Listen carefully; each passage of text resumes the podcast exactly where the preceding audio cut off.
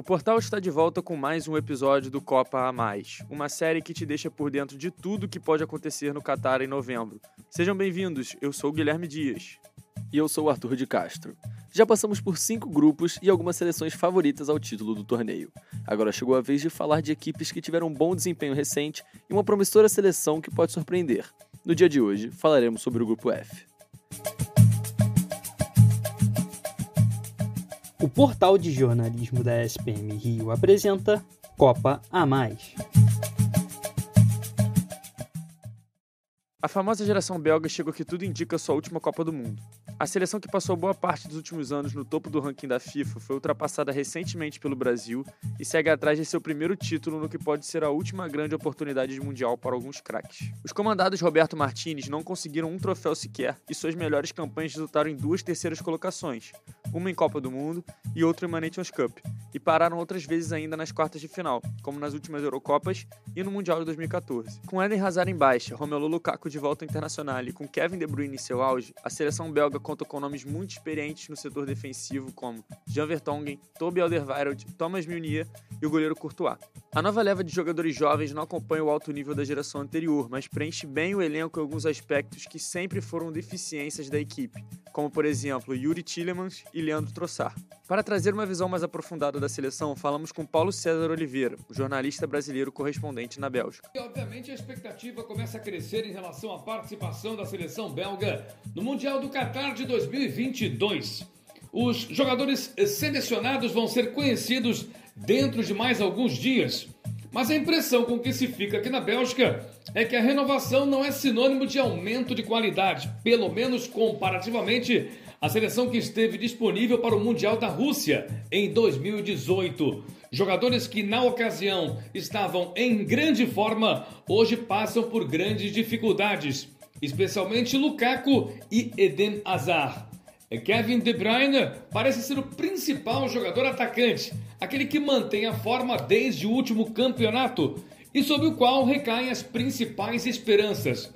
Para além desse atacante, o principal nome é um defensor e o mais recuado de todos eles, o goleiro Thibaut Courtois. Ele o responsável pela baliza da principal equipe campeã do futebol europeu, o Real Madrid, e que provavelmente no próximo ano enfrentará, quem sabe, o Flamengo na final do Campeonato Mundial. Thibaut Courtois continua mantendo o seu ritmo, sendo o principal jogador defensivo da Bélgica. Mas será suficiente para o técnico Roberto Martinez esperar tranquilamente uma participação positiva da Bélgica no Campeonato Mundial? Muitos têm dúvidas. A renovação do plantel acontece, novos jogadores entram e jogadores como Tillmans, por exemplo, que atua atualmente no Mônaco, podem ser considerados como reforços importantes. Mas serão eles suficientes? O belga, que estava muito empolgado na última Copa do Mundo e também no último Campeonato Europeu, parece estar um pouco cético. Aliás, em termos de empolgação, o Mundial realizado em dezembro para o povo europeu é algo completamente fora da sua realidade.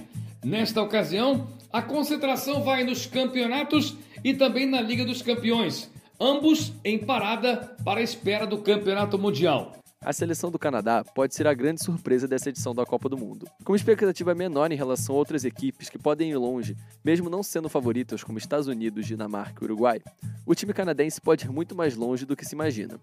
Apesar da atual posição de 41ª no ranking da FIFA, o Canadá foi a equipe que terminou na primeira colocação das eliminatórias da CONCACAF e chegou até a semifinal da CONCACAF Gold, competição semelhante à nossa Copa América. Com um time recheado de jovens jogadores, o atacante artilheiro Jonathan David tem chamado a atenção de clubes ingleses gigantes e vem se destacando bastante no Lille. Além dele, Alfonso Davis é uma estrela que já tinha um destaque desde 2017, quando tinha apenas 17 anos. O lateral do Bayern, que já fez parte da equipe do ano da FIFA, é o grande nome canadense para a Copa do Mundo. Após 26 anos de fora do Mundial, o Canadá também já está confirmado na próxima Copa por ser uma das sedes do torneio e vai participar por duas vezes consecutivas pela primeira vez na história.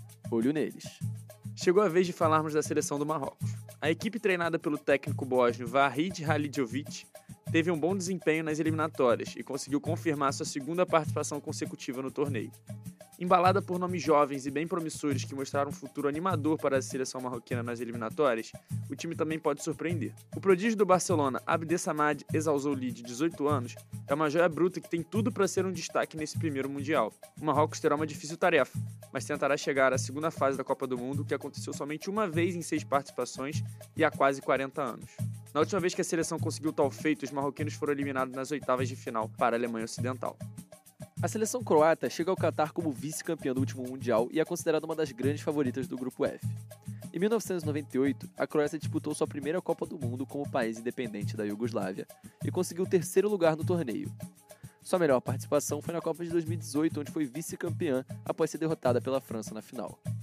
Para esse ano, os croatas contam com um plantel de jogadores experientes como Luka Modric, Ivan Perisic e Marcelo Brozovic. Porém, a seleção também conta com alguns nomes mais jovens que vêm fazendo sucesso no futebol europeu, como o atacante Ante Rebic, o meia Mateu Kovacic e o zagueiro Josko Guardiol. A Croácia vai para o Mundial com o objetivo de repetir o bom desempenho da última edição e quem sabe eles não conseguem o tão sonhado título que ficou para trás em 2018.